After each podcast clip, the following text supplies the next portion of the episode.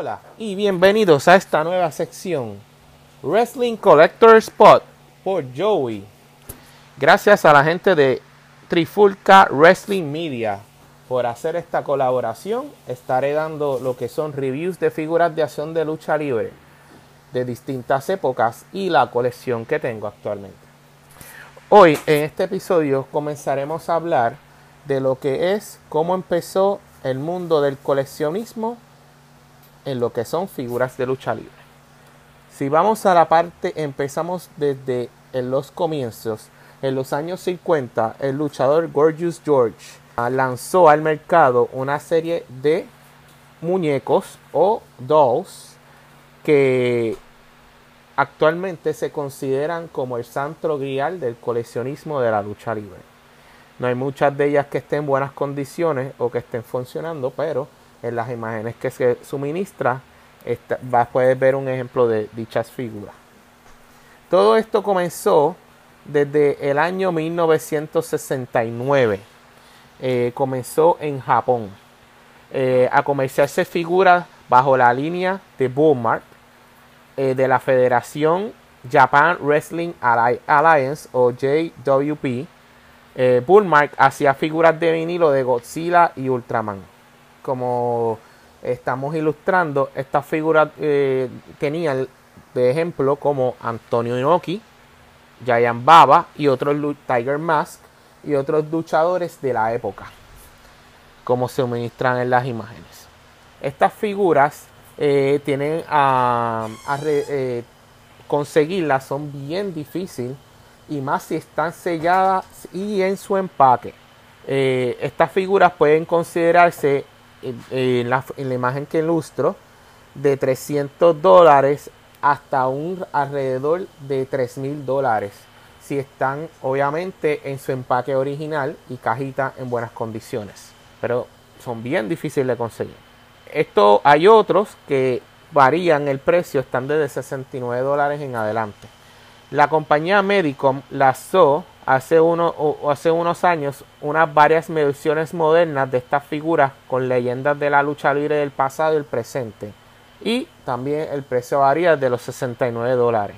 Estamos hablando de Hulk Hogan, Ultimate Warrior, Undertaker, que están en las imágenes suministradas, por ejemplo.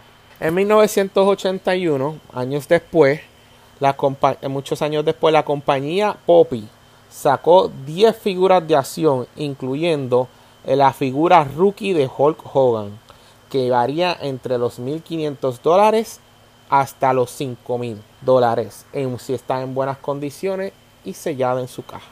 Eh, miren por ejemplo esta figura de Andre the Giant en eBay. Ya eh, más joven, más juvenil este Andre the Giant. Eh, y su valor es de 850 dólares se vende. Y como ven, la figura rookie de Hulk Hogan, que está bien, ah, está suministrada también. Aquí la podemos deleitar. Que estamos hablando que vale mucho, mucho dinero.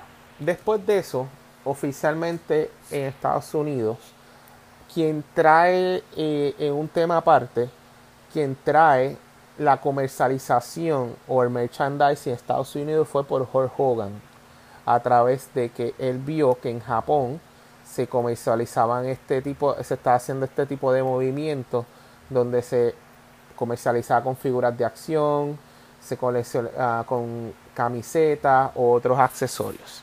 Pero eso es otro tema otro día.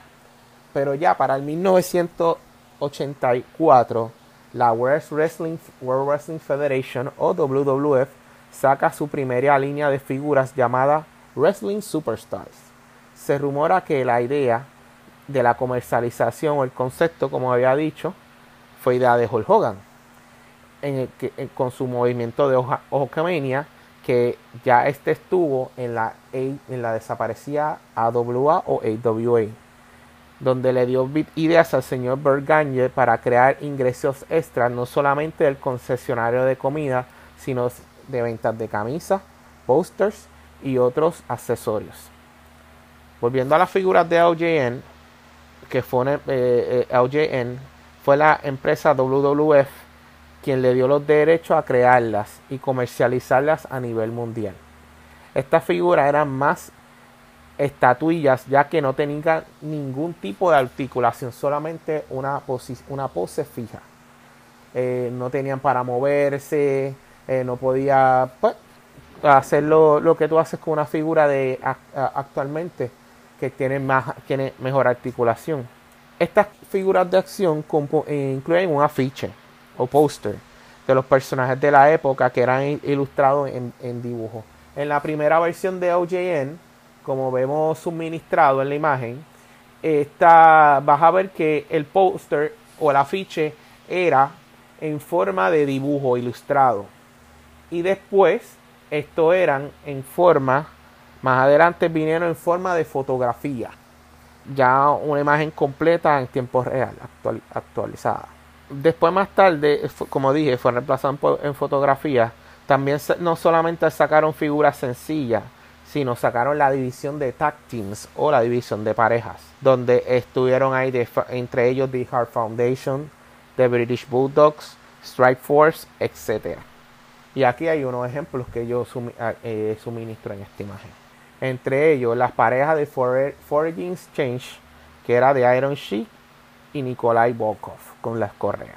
Hard Foundations con sus correas y The British Bulldogs con las correas. También hubo una de tag team, lo que era Hulk Hogan y Billy Jim con las correas mundiales. Muchos de estos, este tipo de tag team es bien coleccionable y si más que más si tienen las correas incluidas.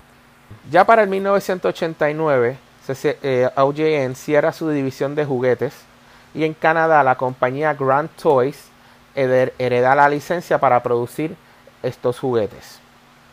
A diferencia del empaque original, que era la tarjeta o card color azul, estos eran ya de color negro.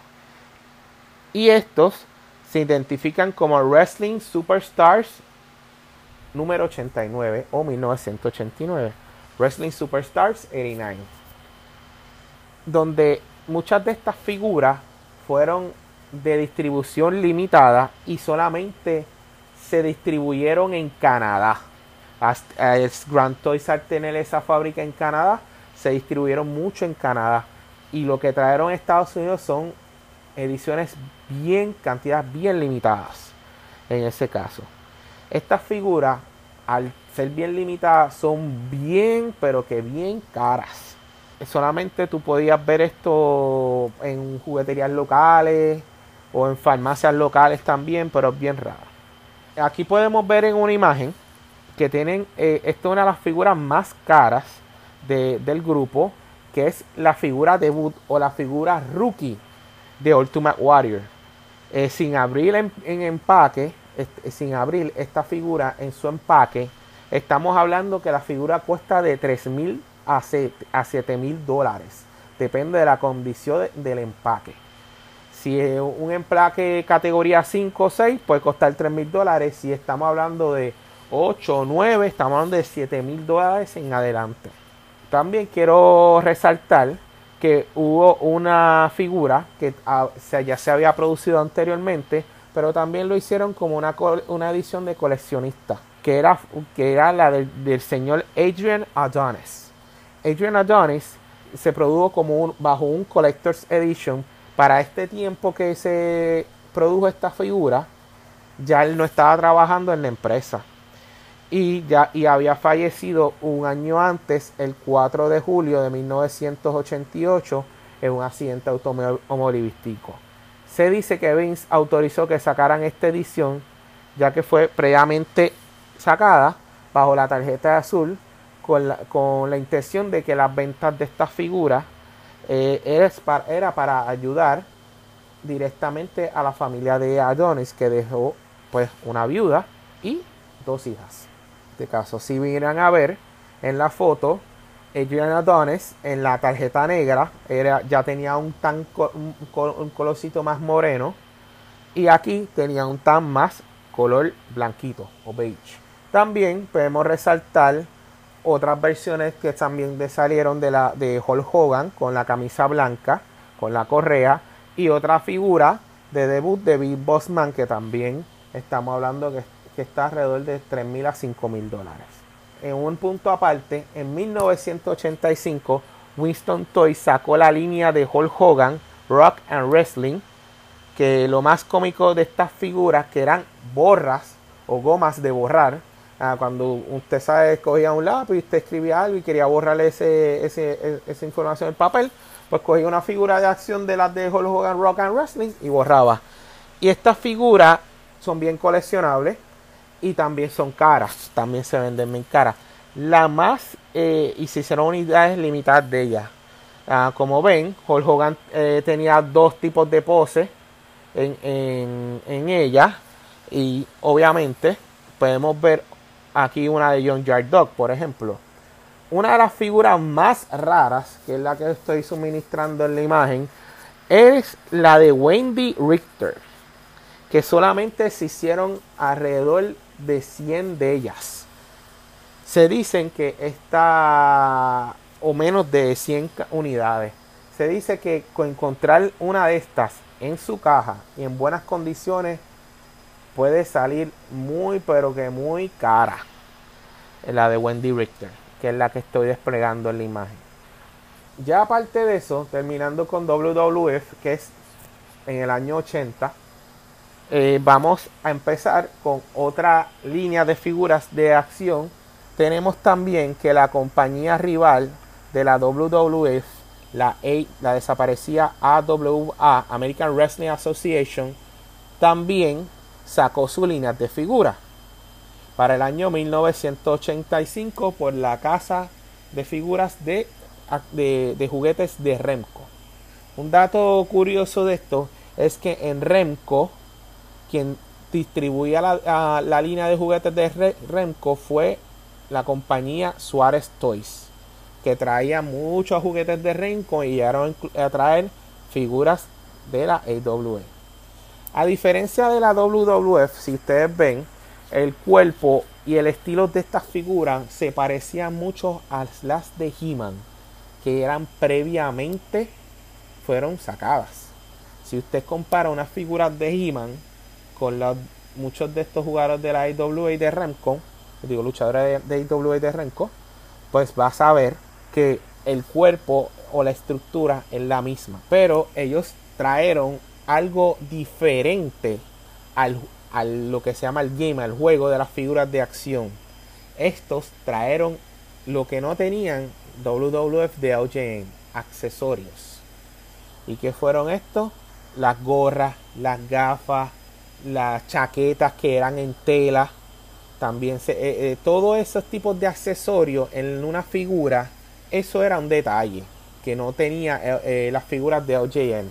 Por ejemplo, que si tú tenías los Road Warriors, tú tenías los pantalones en tela, que no eran ya incrustados o pintados. Tú tenías, obviamente, Ric Flair con la, con la bata, con el rope. tú podías ver los Flying Rangers con su gorra y su y su y su tela militar también. AWA, las figuras de Renko, trajo esos detalles que no tenían OJN. Primero sacaron para cuando Renko salió a, a, la venta, primero sacaron la línea All Star Wrestlers. Después sacaron la línea de Tag Team, que empezaron con las de dos paquetes y después las de tres paquetes, que son las imágenes que estamos suministrando. Después vinieron y sacaron las de la línea de Grudge Match, donde ahí sale la figura debut del acrobata de Puerto Rico, Carlos Colón, con Abdullah de Butcher. La de Carlos Colón tenía dos tipos de uniforme. Tenía un uniforme rojo y otro anaranjado. Se dice que el rojo es, era el más, eh, el más difícil de conseguir porque no fabricaron mucho. Y la última de esta serie y la más difícil de conseguir de la línea fue la de Matt Mania. Esta línea duró poco, solamente estuvieron dos años en producción y solamente las veías también en farmacias locales o en jugueterías independientes también. Bueno, hasta aquí sería todo, una breve historia de lo que es la evolución de las figuras de la lucha libre entre los años 60 y 80. Después tendremos otra segunda parte donde explicaremos las líneas de los 90 de WWF con la evolución de sus juguetes, más competencia rival WCW y Jazz Pacific, así sucesivamente. Sería todo para la familia de Trifulca Wrestling Media. Eh, gracias a todos por sintonizar. También pueden seguirme en Facebook. Eh, me pueden encontrar por Joey's and Friends Hotspot Collectors, donde posteo información del coleccionismo y otros detalles, otra información. O también nos puedes seguir por Instagram a través de Joyce and Friends PR. Repito, Joyce and Friends PR. Nos puedes conseguir. Y gracias muchachos. Sigan por ahí discutiendo y hasta la próxima.